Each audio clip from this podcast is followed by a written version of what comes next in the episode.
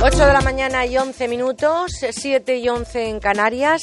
Vamos a hablarles del sistema fotorrojo. ¿Qué es eso? Pues lo vamos a contar. Es la foto que se utiliza como prueba de que nos hemos saltado un semáforo en rojo y ahora mismo vamos a contarles que esa foto no garantiza suficiente veracidad. No lo decimos nosotros, es una nueva sentencia judicial la que pone en entredicho esas denuncias formuladas por el sistema fotorrojo, denunciado reiteradamente por la Organización de Defensa de los Conductores. Precisamente con el presidente de esa organización hablamos, es el presidente de Automovilistas Europeos Asociados, Mario Arnaldo. Amigo, buenos días. Muy buenos días, Merche. Em, eh, Automovilistas Europeos Asociados tiene una mueca más en sus triunfos. Le ha ganado el pulso jurídico, en este caso al Ayuntamiento de Madrid, y hoy lo comentamos. El sistema fotorrojo está perdiendo el juicio, podríamos decir, permíteme el titular. Pues sí, efectivamente. Es un sistema que sirve para el control de las infracciones de los, a los semáforos y está cada vez más extendido, pero también está cada vez más discutido por conductores y, por tribunales, porque eh, nadie está garantizando su correcto funcionamiento. Fíjate que la ley de seguridad vial establece que todos los aparatos que sirvan para formular denuncias, por ejemplo, los radares, las infracciones de exceso de velocidad eh, están hechas por radares. Los radares están sometidos a un control metrológico.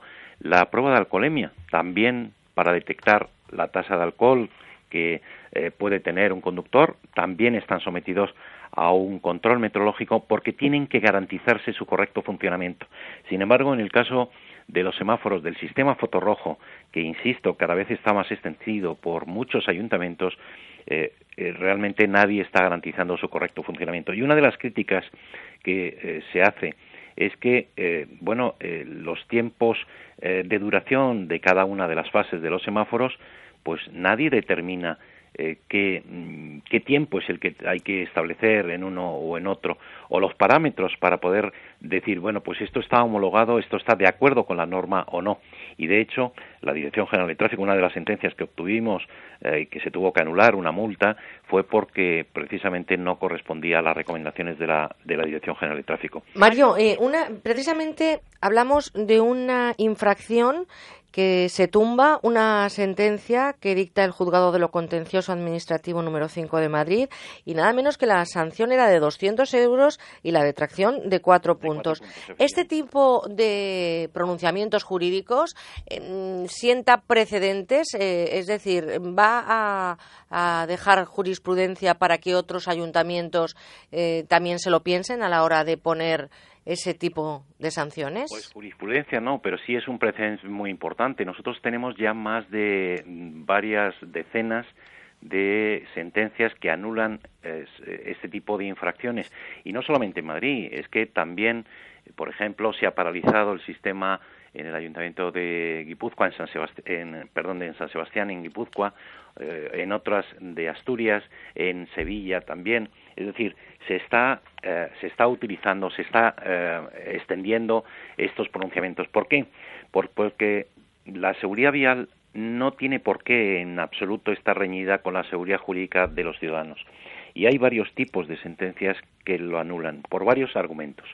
El primero de ellos, ya lo he comentado, estos aparatos no están sometidos a ningún control metrológico. Hay una situación de alegalidad porque no se ha determinado la norma que diga si un aparato, si un sistema fotorrojo funciona bien o no funciona. En segundo lugar, no se ha determinado los ciclos, cuánto tiempo tiene que durar en función de la, del ancho que tenga una calle o del tráfico que tenga y sobre todo porque el semáforo es un elemento fundamental de seguridad para peatones, pero también para automovilistas, para evitar que haya alcances por pegar un frenazo brusco. Y además, fíjate, estamos hablando de que eh, aquí se capta y se prueba mediante una fotografía, mediante un documento fotográfico, porque no es la palabra del policía. El policía no ha observado los hechos y por tanto no tiene esas denuncias, no tienen presunción de veracidad porque el, policía no ha observado si un conductor ha saltado un semáforo o no, sino que es una fotografía que ha captado y que muchas veces el documento fotográfico aparece en ámbar. No está claro que sea el semáforo en rojo.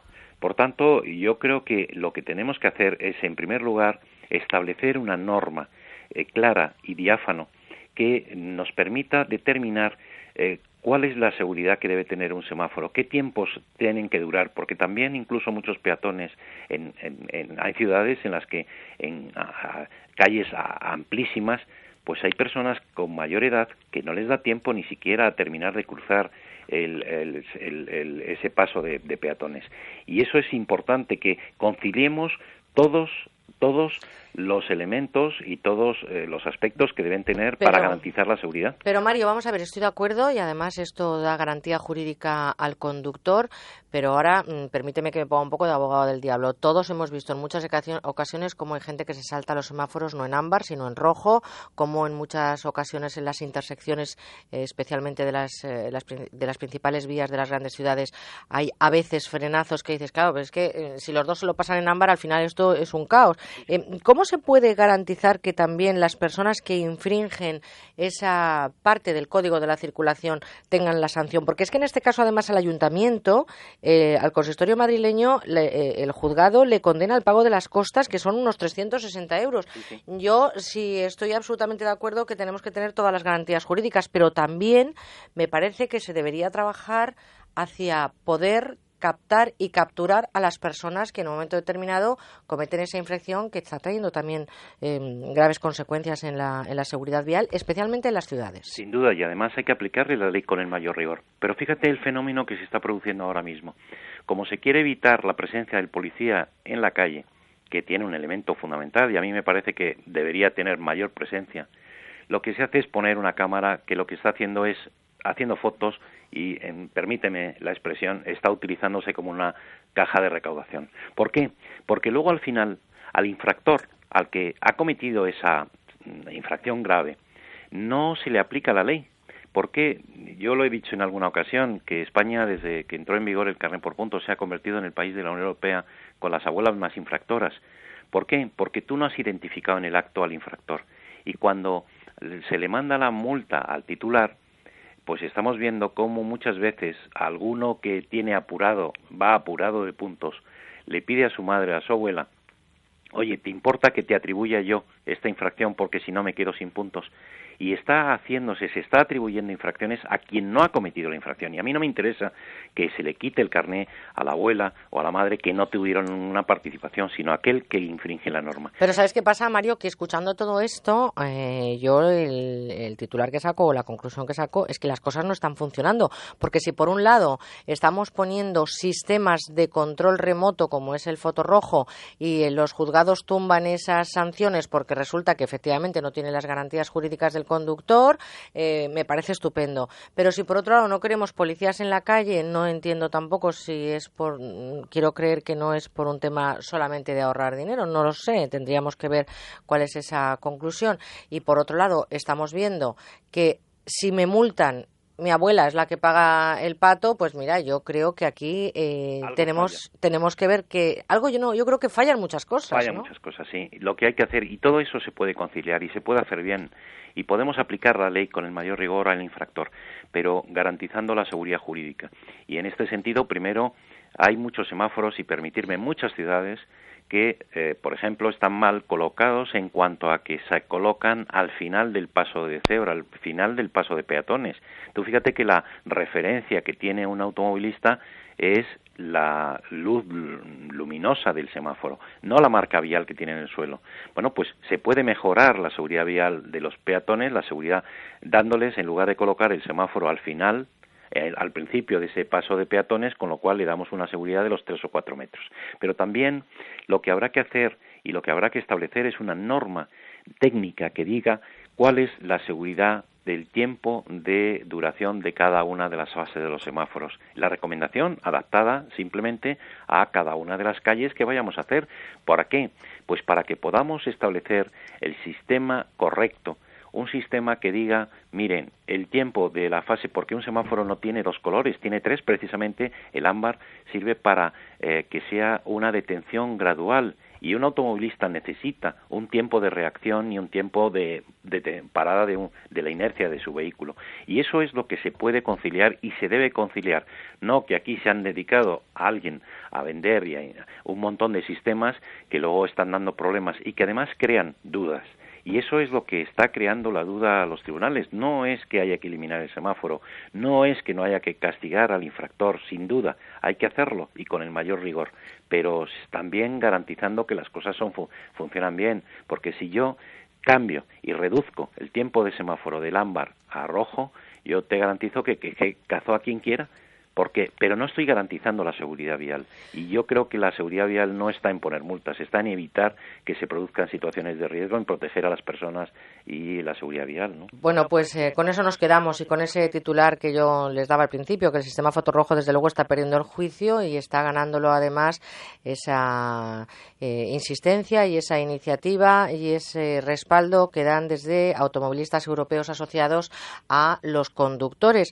No es la única sentencia como decimos, hay una importante mochila detrás que pone de nuevo en eficiencia la falta de garantías del sistema utilizando, en este caso, por el Ayuntamiento de Madrid, pero hay otros ayuntamientos. Y permíteme que para finalizar dé un dato para las personas que pues a estas horas nos estén escuchando desde las carreteras o simplemente estén eh, organizando ya su viaje. En 2013 tráfico puso 4 millones de multas, medio millón menos que en 2012, pero no nos eh, dejemos guiar, ¿verdad?, por esa sensación de que le van a multar a otro, Mario. No, no, en absoluto. Y además es probable que este año, porque hay un mayor número de vehículos en circulación, haya, pues, se, aumente el, número de, denuncias.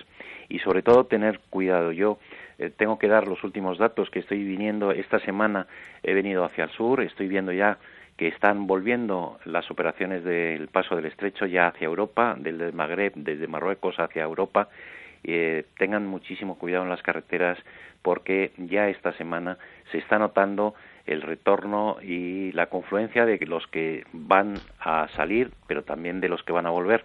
Y las carreteras, pues hay que tener mucho cuidado para que podamos disfrutar absolutamente, haber disfrutado del verano y volver a casa con, con, absoluta tranquilidad. Eso es lo que queremos y nos acordamos de una canción, no habíamos nacido tampoco ninguno de los dos, ¿eh, Mario, de aquella perlita de Huelva que decía precaución, amigo conductor. Te quiero agradecer un día más los madrugones que te das para estar con nosotros. Es un lujo tenerte, Mario, escuchar esas sabias reflexiones y sobre todo aprender responsabilidad en las ciudades y en las carreteras en materia de seguridad vial. Te mando un abrazo muy fuerte y hasta la próxima semana. Para nosotros desde Automovilistas europeos asociados no es en absoluto un esfuerzo. es un placer. un placer mutuo y que compartimos con muchos oyentes. Gracias, Mario.